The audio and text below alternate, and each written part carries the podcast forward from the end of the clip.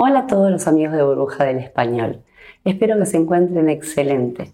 Mi nombre es Cintia y en el video del día de hoy conversaremos sobre un temón para que disfruten y se deleiten. Justamente después de haberles compartido las comidas más ricas de Argentina en el video anterior, que si aún no lo vieron, espero que hagan clic en el link que les dejamos acá, me veo en la obligación de compartirles las tres bebidas típicas de Argentina. Y aunque algunas son más ricas y populares que otras, lo cierto es que gracias a la variedad de los ingredientes y las técnicas con las que se realizan, podemos degustarlas de varias maneras dependiendo cómo las prueben. Y así como hicimos con las comidas, hemos preguntado a familiares y amigos de Argentina. Hemos investigado en Internet y también hemos hecho nuestra propia investigación empírica. Hemos determinado y hemos quedado en tres bebidas típicas argentinas que contienen el sello 100% argentino. Y aunque algunas de ellas se toman en países limítrofes y no tan limítrofes, son asociadas 100% a Argentina. Ellas son el mate, el fernet con coca y el vino. Pero fue muy discutido porque contemplamos también otras bebidas con el sello argentino, como la cerveza, la chicha, el submarino y el café, del cual tenemos una gran variedad de carta como los italianos. Vamos a ir con el primero primerísimo, el mate. Es una bebida típica argentina que si uno se encuentra en la calle con un grupo de personas con un termo y un mate, lo asociamos automáticamente a Argentina. El mate es una bebida caliente que se realiza con la yerba mate, una planta originaria de las orillas del río Paraná, de la cual se corta, se seca y se muele formando así la yerba mate. Su origen se remonta a la época de los pueblos originarios, los guaraníes. Esto lo utilizaban para rituales, celebraciones y como moneda de cambio. La yerba mate nace de un arbusto que crece a orillas del río Paraná. De un sabor más bien amargo, el mate se puede tomar solo, con azúcar, con miel y con mezcla de otras hierbas para bajar su acidez. Es algo parecido a un té, salvo que el agua se va agregando de a poquito y no se infusiona como un saquito. Su nivel de cafeína tiene un efecto estimulante, por eso nos deja despiertos y atentos por largo tiempo. Además, tiene un efecto diurético importante, siendo así una infusión depuradora. Pero principalmente el mate tiene la función, llamémosla espiritual o ritual, que une a la gente, es social y cultural. El mate reúne amigos y familias. Es muy lindo juntarse en una casa y compartir charlas, largos momentos, algo que se hizo muy difícil en pandemia, en el cual no se podía compartir.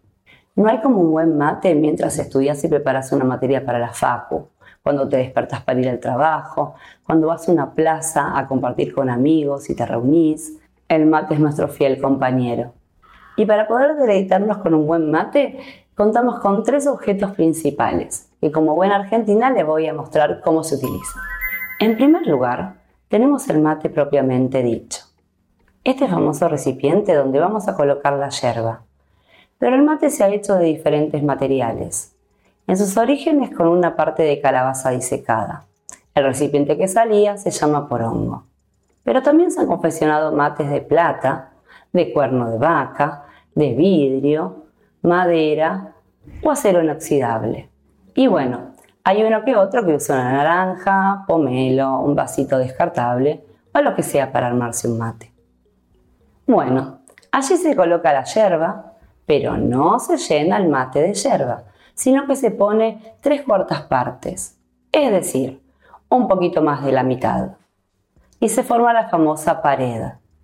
Se da vuelta el mate, para sacar un poquito de polvo y se lo mantiene a 45 grados, dejando un espacio donde va a entrar el agua y luego la bombilla, es decir, donde vamos a cebar. Un nuevo término del vocabulario relacionado al mate. Después tenemos la bombilla. Es esta especie de sorbete de metal en su mayoría. Hay de plástico también.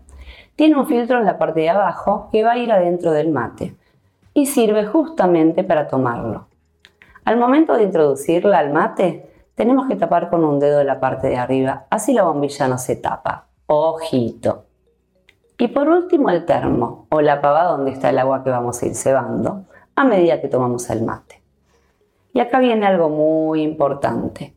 El agua tiene que estar caliente. A mí me gusta bien caliente, pero nunca, nunca hirviendo. Porque si el agua se hierve, quema la hierba y sale un gusto muy amargo y feo. Y así amigos queridos, esta bebida única y tradicional argentina que nos acompaña desde nuestros antepasados sigue siendo hoy día la bebida que caracteriza a los argentinos. Y aunque podríamos seguir hablando del mate horas y horas, vamos a pasar a la segunda bebida que hemos nombrado al principio. Es una mezcla de dos bebidas, la cual se puede degustar en bares y salidas. Me estoy refiriendo, claro, al Fernet con coca. Se le puede llamar Fernando o también Fernandito. Se prepara con mucho hielo, una bebida cola y obviamente el Fernet. Que de hecho, el Fernet es una bebida traída por los inmigrantes italianos a Argentina. Es un amargo italiano que por su sabor parecido a un jarabe para la tos. Sí, si se toma solo es un asco. Se decía que tenía poderes digestivos. Esta bebida se popularizó en todo el país, pero en una provincia en particular que es la capital del Fernet, y es Córdoba. Se sabe que se consume entre el 40 y 45 de millones de litros al año y el 80% de la producción de esta bebida se va prácticamente para esta provincia. Sí, un montonazo, como dirían los cordobeses. Otra cosa que es un montonazo es su graduación alcohólica. Sí, 45%. Por eso recomendamos tener cuidado al tomarla. Por cierto, si os gustan los refranes españoles, os voy a recomendar un libro muy, muy interesante. Se llama Más allá de la gramática, refranes y expresiones para hablar español como los nativos. Este libro recoge los refranes y expresiones más utilizados por los hispanohablantes y acompaña las definiciones con diálogos que reproducen escenas de la vida cotidiana. Además, tiene unas viñetas muy divertidas y muchos ejercicios para que puedas comprobar mejor todo lo que has aprendido. Venga, ¿a qué esperas? El enlace para comprar el libro lo encontrarás aquí abajo. Y ahora sí, vamos a la última bebida, pero muy icónica de nuestro país. Tan propia que ha sido declarada la bebida nacional. Sí, señoras y señores, me estoy refiriendo al vino argentino. La vitivinicultura de Argentina cuenta con más de cinco siglos de producción, integrando los sabores europeos con los de nuestros inmigrantes. Comenzó a producirse en la provincia de Santiago del Estero, a partir de las uvas Moscatel y País de España. La expansión de sus cultivos continuó de la mano de los jesuitas y hacia el 1600 había viñedos por Córdoba, Catamarca, San Juan y La Rioja. La Argentina es el sexto mayor productor de vino de todo el mundo y está caracterizado por ser el elemento principal de la gastronomía argentina. Es difícil imaginar una cena o un almuerzo sin un vino aquí. Aunque existe todo tipo de variedades de uva, el más tradicional y característico es el Malbec. Su producción es generada principalmente en la provincia de Mendoza. Mendoza es la provincia más importante en lo que se refiere a la producción de vino del país, produciendo el 65% de la producción total y exportando el 84%.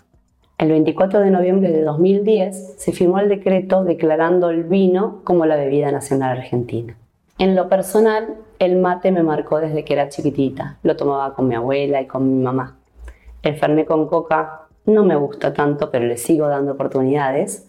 Y el vino, el Malbec es mi preferido. Pero sí, es verdad, cada comida o un buen asado argentino con el vino es mucho mejor acompañado. Todas estas bebidas se comparten mucho mejor con los amigos. Esos momentos especiales de reunión importa el mate, el fernet con coca y obviamente el vino. Bueno, queridos amigos, hemos llegado al final de este video y con tanto para aprender se nos pasó el tiempo súper rápido. Si tienen la oportunidad de viajar y venir para Argentina, dense y déjense ese momentito para poder compartir una rica comida y desde luego un vinito un fernet con coca en un bar con amigos y el mate, tanto a la mañana o en una salida. Esto ha sido todo por hoy. Muchas gracias por estar de ese lado. Como siempre les decimos, dejen unos comentarios sobre este video. Regálennos un me gusta Y si quieren inscribirse en las clases pueden visitar nuestra página web. Allí encontrarán todo lo necesario para informarse. Ahora sí, los dejo. Hasta la próxima.